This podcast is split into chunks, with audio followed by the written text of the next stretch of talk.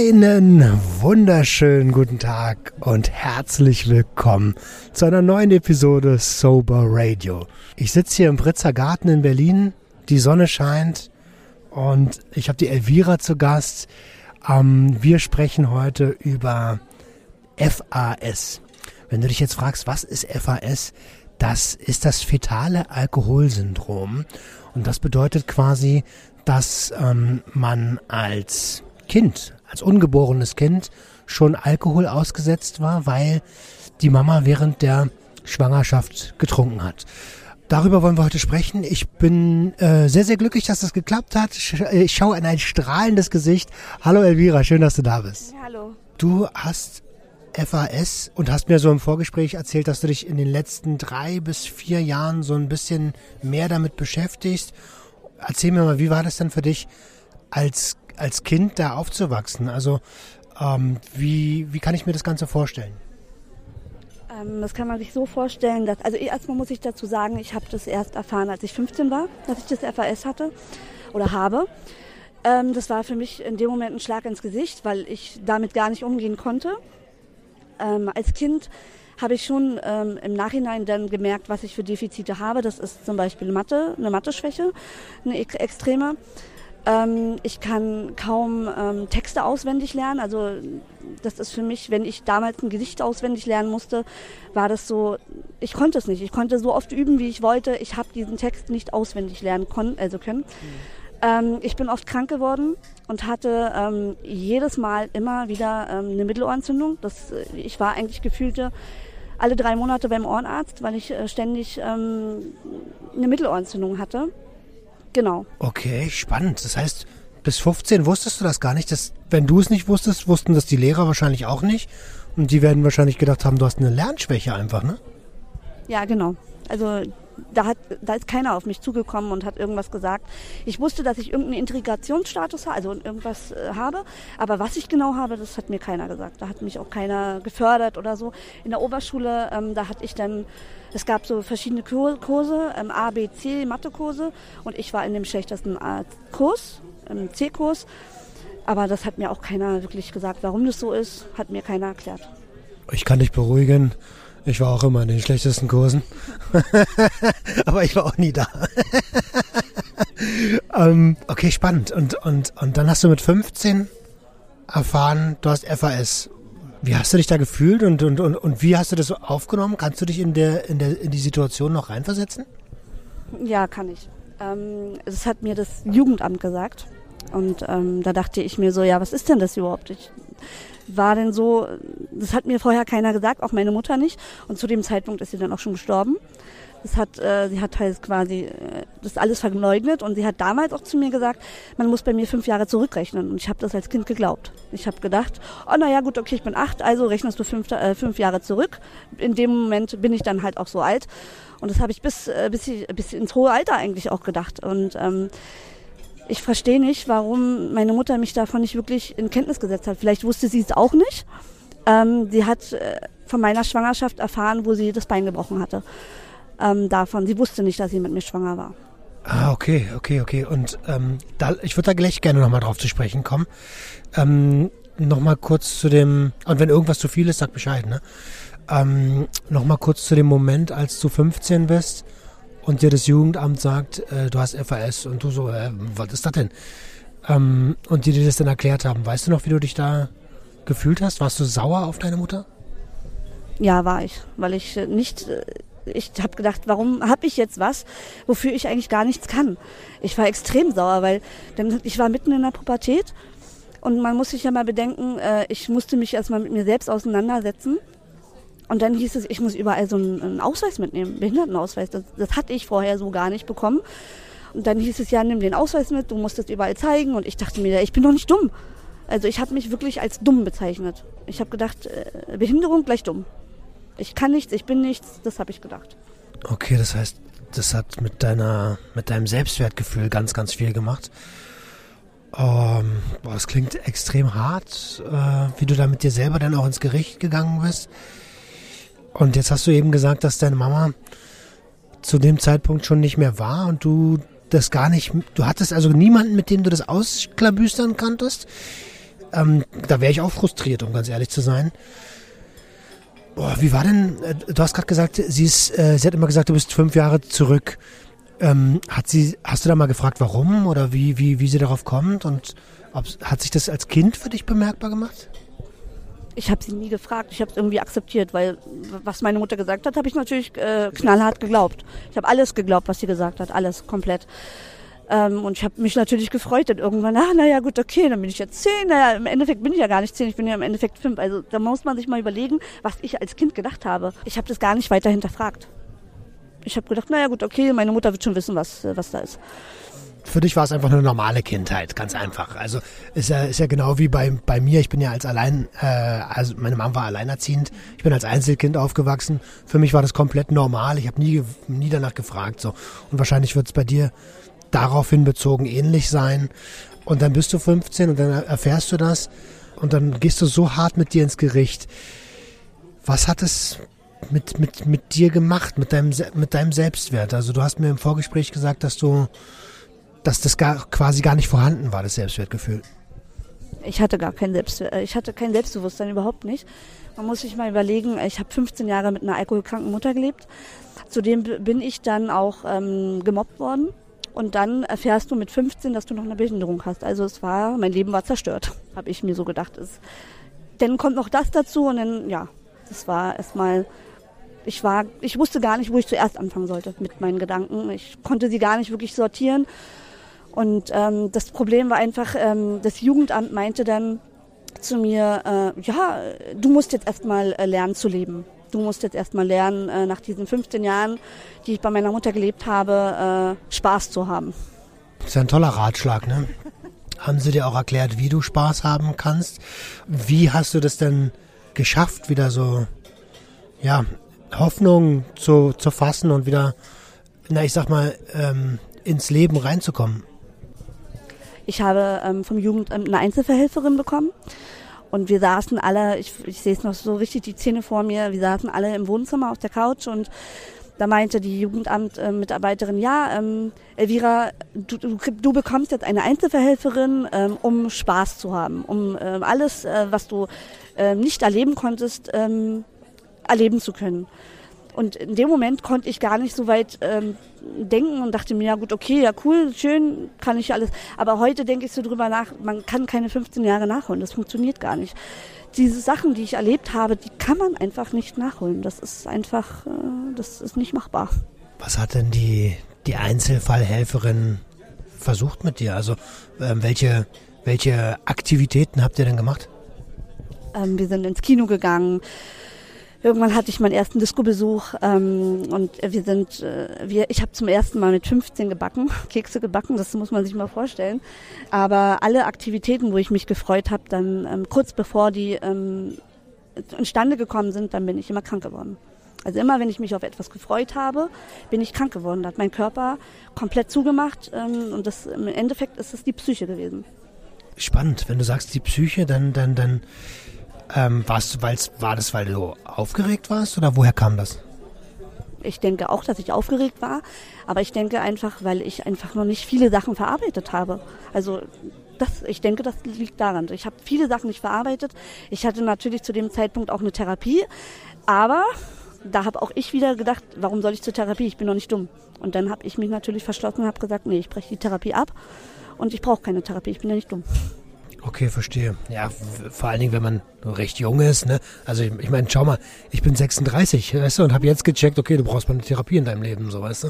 Das ist, äh, das ist, das ist so. Und, und Berlin ist ja auch nicht gerade das, äh, also es ist schon ein hartes Pflaster Berlin. Und wenn, wenn du dann eine Schwäche hast, dann, dann kann ich mir gut vorstellen, dass man hier auch ordentlich einen drauf bekommt, um, um nicht zu sagen gemobbt wird, ja, wie du es selber auch schon gesagt hast.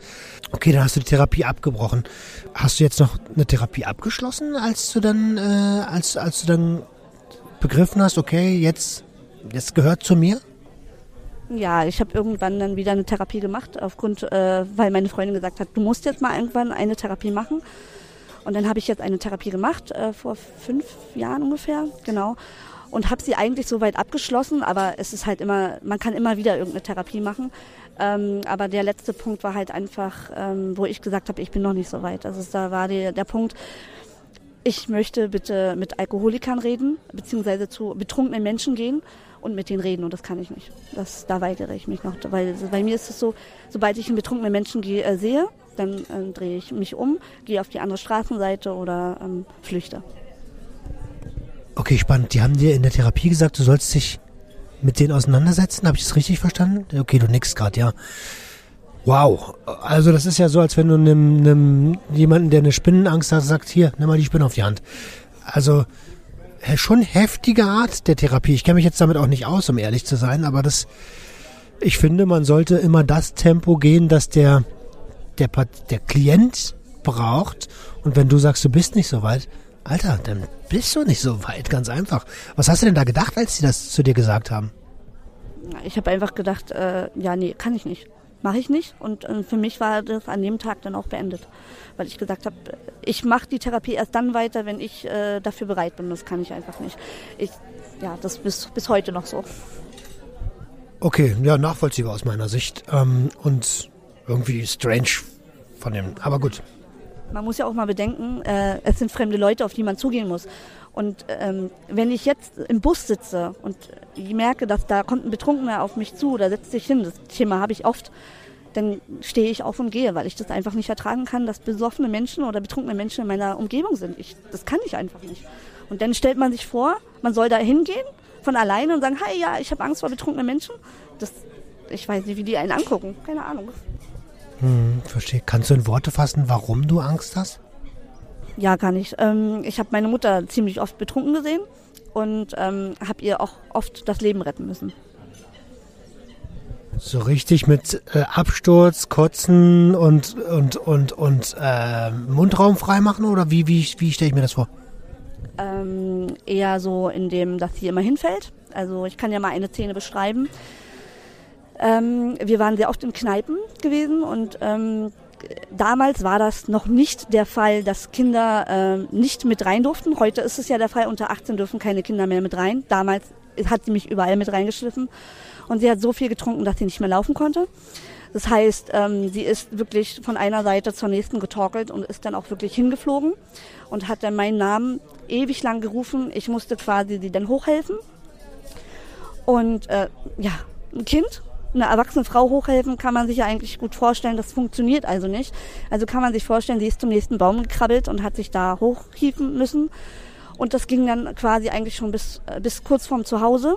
Und dann war da einmal so ein Gebüsch und dann ist sie ins Gebüsch gefallen und kam nicht mehr wieder raus. Da kann man sich vorstellen, sie hing mit dem Oberkörper im Gebüsch und die Beine baumelten raus. Und ich habe geschrien wie am Spieß ich, es war nachts, ich weiß auch nicht mehr, wie, wie spät das war, aber auf jeden Fall war es so, dass kaum Leute da waren. Und irgendwann kam ein Pärchen mit einem Hund vorbei und ich dann so, meine Mutter liegt im Gebüsch, habe natürlich geschrien wie am Spieß und wusste nicht, was ich machen sollte. Und dann haben da zwei Leute meine betrunkene Mutter aus dem Gebüsch rausgeholt und haben sie quasi bis zur Tür begleitet. Ähm, aber im Endeffekt ist sie quasi nach Hause gekrabbelt. So betrunken war sie. Ja, ich stelle mir das super traumatisch vor, wenn du das so erzählst. Hast du deine Mama geliebt? Eigentlich schon, ja, doch. Aber ich wusste irgendwann, dass, äh, dass sie krank ist, beziehungsweise dass sie irgendein Alkoholproblem hat. Aber ja, sie hat, äh, sie hat sich nicht helfen lassen. Von außen hat sie sich nicht helfen lassen. Ich konnte ihr nicht helfen. Ja. Dann ist es natürlich auch nachvollziehbar, dass du sagst, ey, wenn betrunkene Leute in meiner, Gegend, in meiner, in meiner Gegenwart sind, dann verlasse ich lieber die Situation, ja. Wow, also erstmal vielen, vielen lieben Dank für die, für, für, für die Erläuterung. Ich, ich kann mir vorstellen, dass das eine Menge Überwindung kostet. Jetzt hast du mir erzählt, du hast das akzeptiert, du, du gehst in die Öffentlichkeitsarbeit bei uns, bei den Guttemplern. Wenn ich das richtig in Erinnerung habe, du wirst auch Soberguide, genau. Wie, also als du angefangen hast zu akzeptieren, wie hat sich dein Leben verändert? Ja, ich habe angefangen positiv zu denken und ähm, meine Freunde haben ganz, eine ganz, ganz große Rolle gespielt, auch meine beste Freundin. Dafür danke ich ihr immer noch. Ja, ich denke, wenn ich meine Freunde nicht gehabt hätte, ich glaube, ich wäre nicht so, wie ich heute bin. Definitiv nicht. Und mein Sohn halt. Ne? Also mein Sohn hat mich komplett auch nochmal um 180 Grad gedreht. Also das ist schon mal so eine ganz große Sache.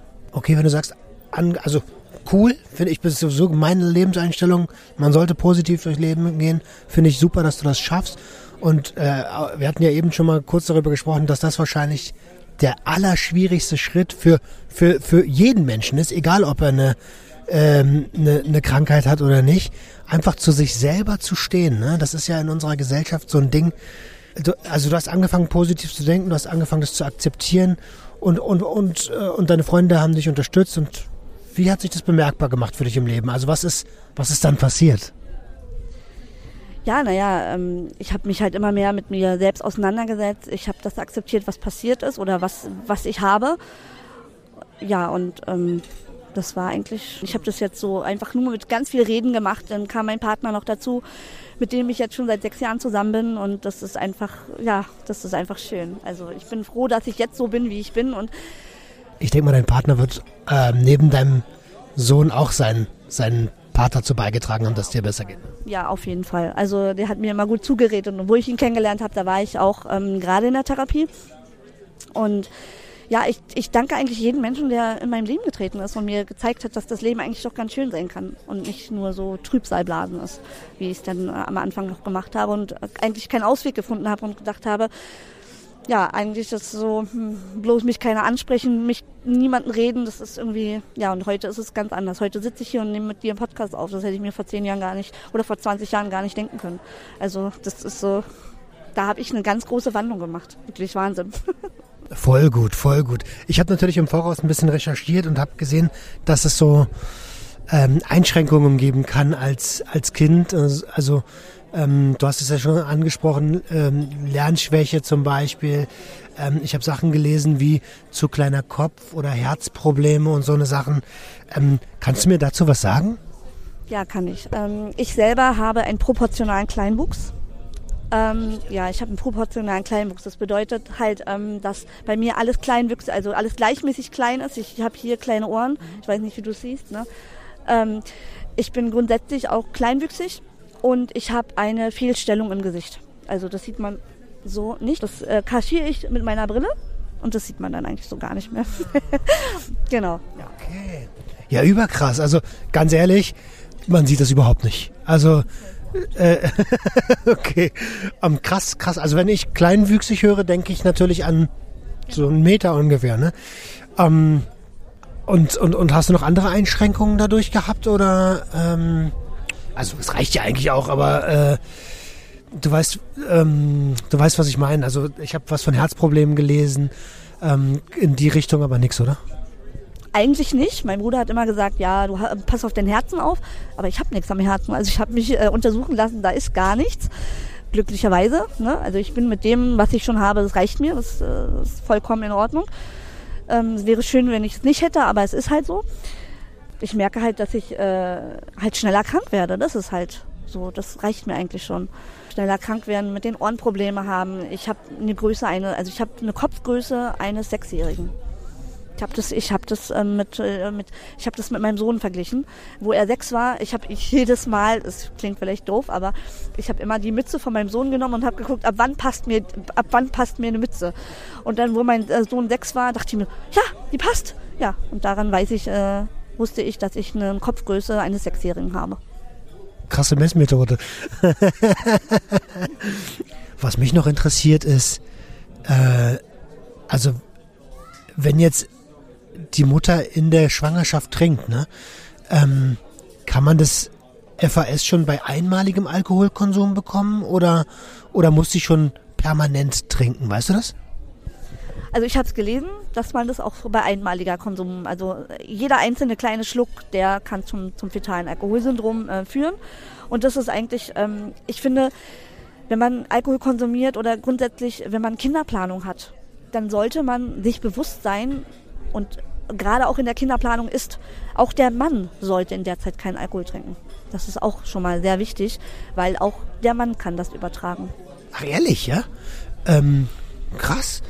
Äh, grundsätzlich bin ich natürlich komplett deiner Meinung. Ne? Wenn ich ein neues Leben in die Welt setze, dann, dann ist es einfach mal verdammt nochmal meine Verantwortung, dass ähm, mein Kind so, so gesund wie möglich auf die Welt kommt und so wenig mit so wenig Problemen wie möglich. Also am besten mit gar keinem Problem, aber das kann man ja nicht das kann man nicht immer ausschließen, ne? aber, aber das ist einfach mal meine fucking Verantwortung. So. Was, was denkst du dazu? Äh, ja, das denke ich genauso. Ähm, ich muss aber auch nochmal zu mir sagen, ne, ähm, wo ich schwanger wurde, da war ich ja auch total schüchtern. Ich, ich war noch nicht ich selbst. Und wo ich dann äh, jedem erzählt habe, also meinen Leuten erzählt habe, dass ich äh, schwanger war, da waren die allesamt schockiert. Die haben gedacht, um Gottes Willen, sie und schwanger, kriegt sie es denn überhaupt hin mit dem Kind? Ähm, weil ich halt einfach noch nicht selbstbewusst war. Ich war noch nicht selbstständig. Ich war, ich war noch nicht ich selbst. Ne? Und das war auch erstmal so ein Schock. So, ja, ich trinke eigentlich gar keinen Alkohol, ich rauche nicht, ich habe nur kein Selbstbewusstsein, aber das kann man ja alles noch bekommen. Und äh, ja, also für mich ist es wichtig, dass jedes Kind, was auf die Welt kommt, eigentlich unbeschwert leben kann. Auch schon in der Schwangerschaft, auch im Bauch. Weil ein Kind kann sich nicht aussuchen, was es für Eltern bekommt. Kann sich einfach nicht. Jetzt ist es natürlich so, wenn du süchtig bist, dann bist du süchtig, dann brauchst du das ja auch irgendwie. Und wenn, also angenommen, ich bin süchtig und werde schwanger, also nicht ich, ist ja klar, ich bin ja Mann, aber angenommen, man wird schwanger und ist süchtig, was willst, was würdest du den, den, den angehenden Müttern raten? So schnell weg vom Alkohol. Also sich klar werden, was man will. Entweder man will dem neuen Wesen, also neues Baby, äh, ein neues Leben schenken und auch sich gleichzeitig auch ein neues Leben schenken. Ja, sich so schnell wie möglich Hilfe suchen. Also was anderes fällt mir jetzt so nicht ein. Also das ist das Wichtigste. Jetzt hast du es ja schon ein paar Mal angesprochen. Du hast einen Sohnemann und ähm, wie macht sich das denn für. Also ich denke mal, du wirst das versuchen, so, so krass wie möglich von ihm fernzuhalten. So. Aber weiß er, dass seine Mama eine Krankheit hat?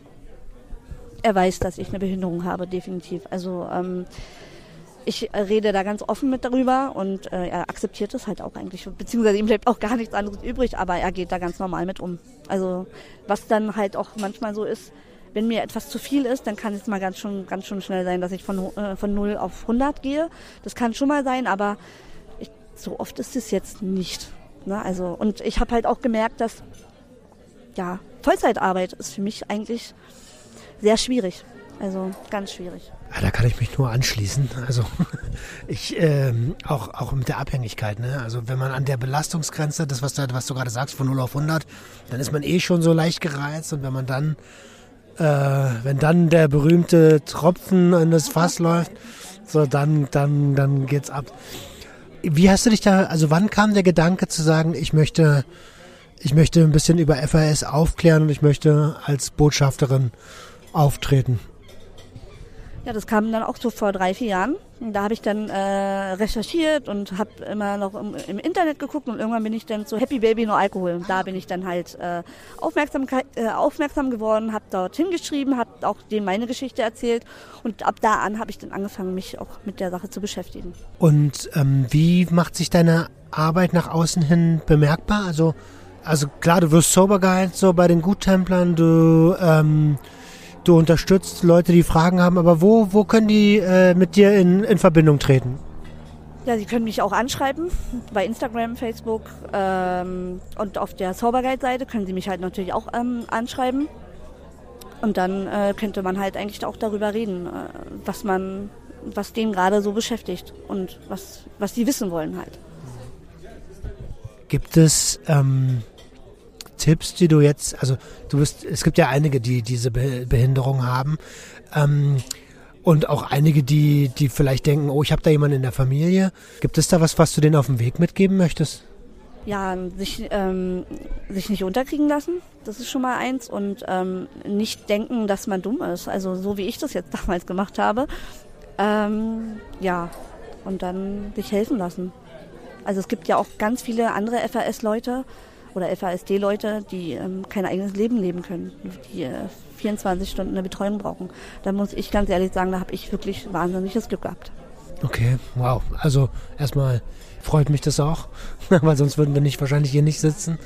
Ich habe jetzt natürlich recherchiert, habe so ein paar äh, Auswirkungen gemerkt, äh, angelesen, habe auch gelesen, dass viele eine lebenslange Betreuung haben. Ist das bei dir noch der Fall oder, oder Lebst du komplett selbstständig mit deinem Mann und deinem Sohn jetzt? Ich lebe komplett selbstständig mit meinem Mann und meinem Sohn. Ähm, aber man merkt dann natürlich schon, also ich hasse Papierkram. Also ich, äh, wenn Papierkram ist, das lasse ich komplett an meinen Mann äh, los, weil das ist, nee, also Papierkram, das überfordert mich komplett. Das, damit kann ich überhaupt nicht umgehen. Jetzt haben wir ja vorhin darüber gesprochen, dass du lernen musstest, wie Spaß geht. Ähm, was, was, also was sind so dann deine, deine Top 3? Was macht dir heute Spaß? Jetzt, wo du, äh, wo du das Leben akzeptiert hast, so wie, wie es ist und so wie du bist. Was macht dir, was bereitet dir heute am meisten Spaß? Ja, Zeit mit meiner Familie zu verbringen. Ähm, Tischtennis spielen. Ich liebe Tischtennis spielen. Ähm, ich liebe es draußen in der Natur zu sein. Ich liebe es zu reisen. Also ich mache eigentlich alles das, was mir, ja, was mir jetzt Spaß macht. Äh, mit Freunden sich zu treffen, Gesellschaftsspiele zu spielen. Ja, genau, das mache ich alles. Federball zu spielen. Was ist dein Lieblingsgesellschaftsspiel? Oh, da habe ich ganz viele.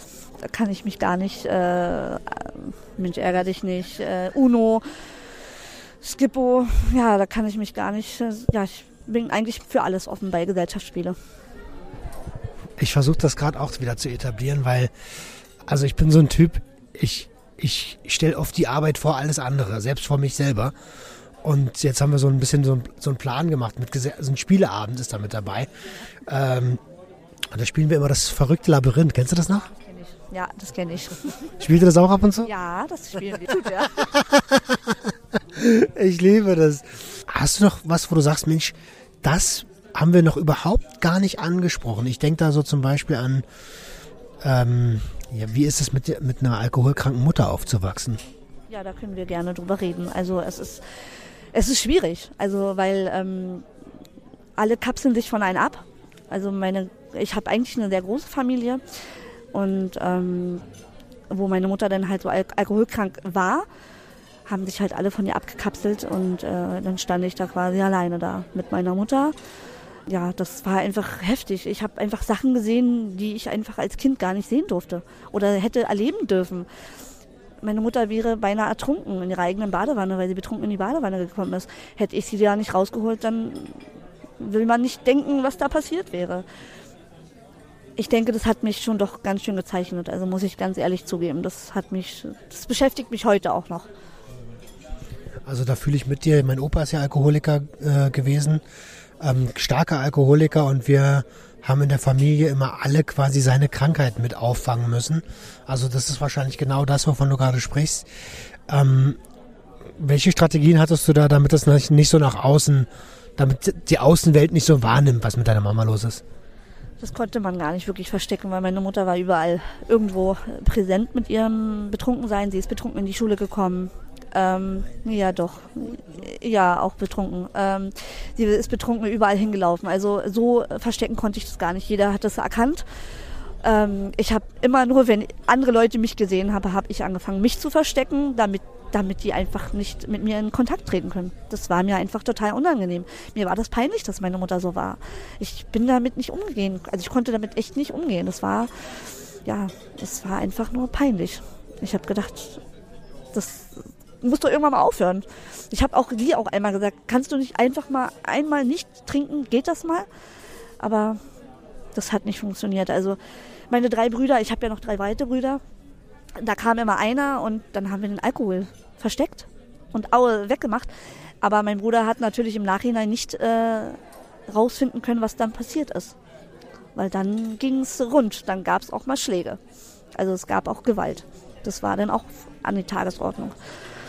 Das ist schon, also Teppichklopfer kennt glaube ich jeder, ne? kann man sich, Bambus, ja genau, kann man sich vorstellen, was dann passiert ist. Ach oh nein, ey, das, wie alt warst du da? Ja, so im Grundschulalter war ich da und ähm, irgendwann kam ich auf die Idee, den Teppichklopfer hinter den Schrank zu tun, also hinterm, so, dass sie da nicht mehr rankam. Ähm, äh, der Schrank war ziemlich groß. Sie hatte nicht die Möglichkeit, den, ähm, zu äh, den beiseite zu schieben. Und dann bin ich wirklich, ich habe alle Möglichkeiten genommen und habe erst meinen Schreibtisch an den äh, Schrank gemacht Danach habe ich einen Stuhl auf den Tisch gemacht und habe so gemacht, dass äh, meine Mutter da quasi gar nicht mehr rankam. Und dann hat sie sich tierisch geärgert und dann hat sie aber trotzdem andere Mittel und Wege gefunden, mich äh, zu verletzen. Also immer wenn ich sowas höre, dann blutet mir das Herz, ja. Ähm, meine, meine Mom und mein Onkel, die haben auch damals körperliche Gewalt erfahren müssen. Ähm, ich bin da, also meine Mutter ist auch von 0 auf 100 so. Ich habe da echt immer Glück gehabt ein bisschen. Ich glaube, ich habe einmal, ein, zwei Mal eine mir gefangen, aber das ist alles im, was Eltern halt so, Eltern müssen ja auch was lernen, so, weißt du? Und zum Beispiel, dass körperliche Gewalt da nicht zu, dazugehört. Ähm, aber das ist ja echt, da, da kam jemand mit seinem Leben so überhaupt nicht klar, so, und hat es einfach an dir ausgelassen. Das ist so unfair. Und umso beeindruckender finde ich das, dass du heute hier sitzt, lächelst, strahlst und man so eine richtig positive Energie spüren kann.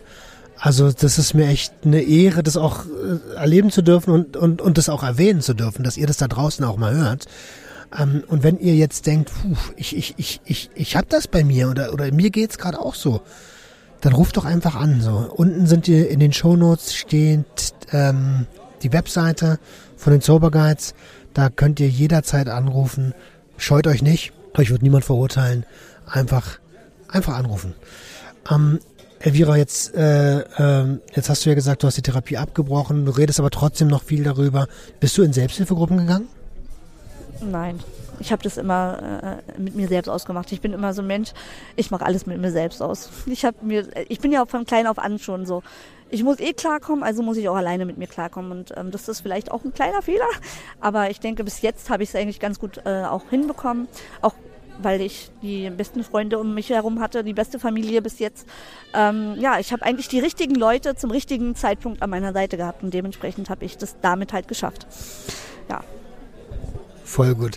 Was mich noch interessiert ist, jetzt wo du als Botschafterin auftrittst, was sind deine Ziele?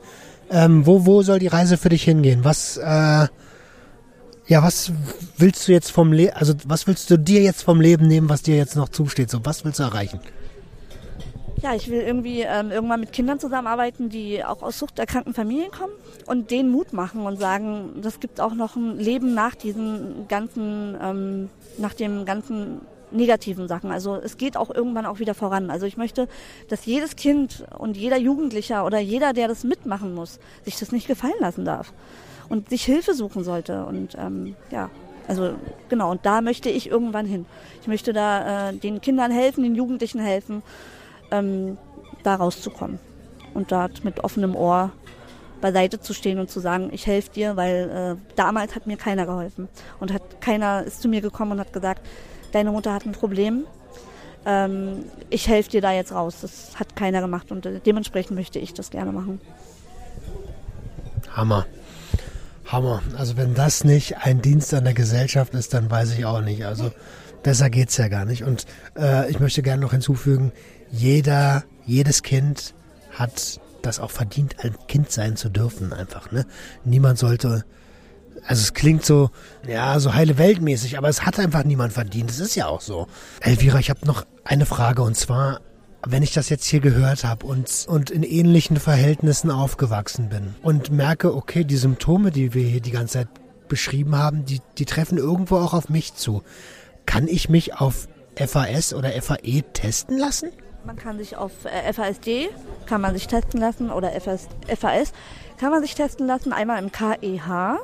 Da ist es so ein Krankenhaus und da habe ich mich jetzt halt auch testen oder da möchte ich mich jetzt halt auch nochmal äh, testen lassen, aber man muss halt in der Wartezeit rechnen.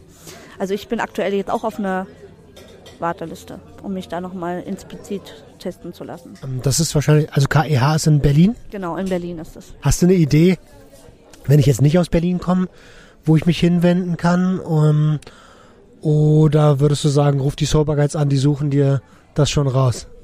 Ja, man kann es auch bei den Sober Guides machen, aber man kann auch ähm, auf die Seite von Happy Baby No Alkohol gehen. Da kann man auch gehen und die werden auch einen noch weiterhelfen. Oder auf FASD Deutschland. Das ist auch nochmal so eine Seite. FASD Deutschland und da kann man sich auch hinwenden.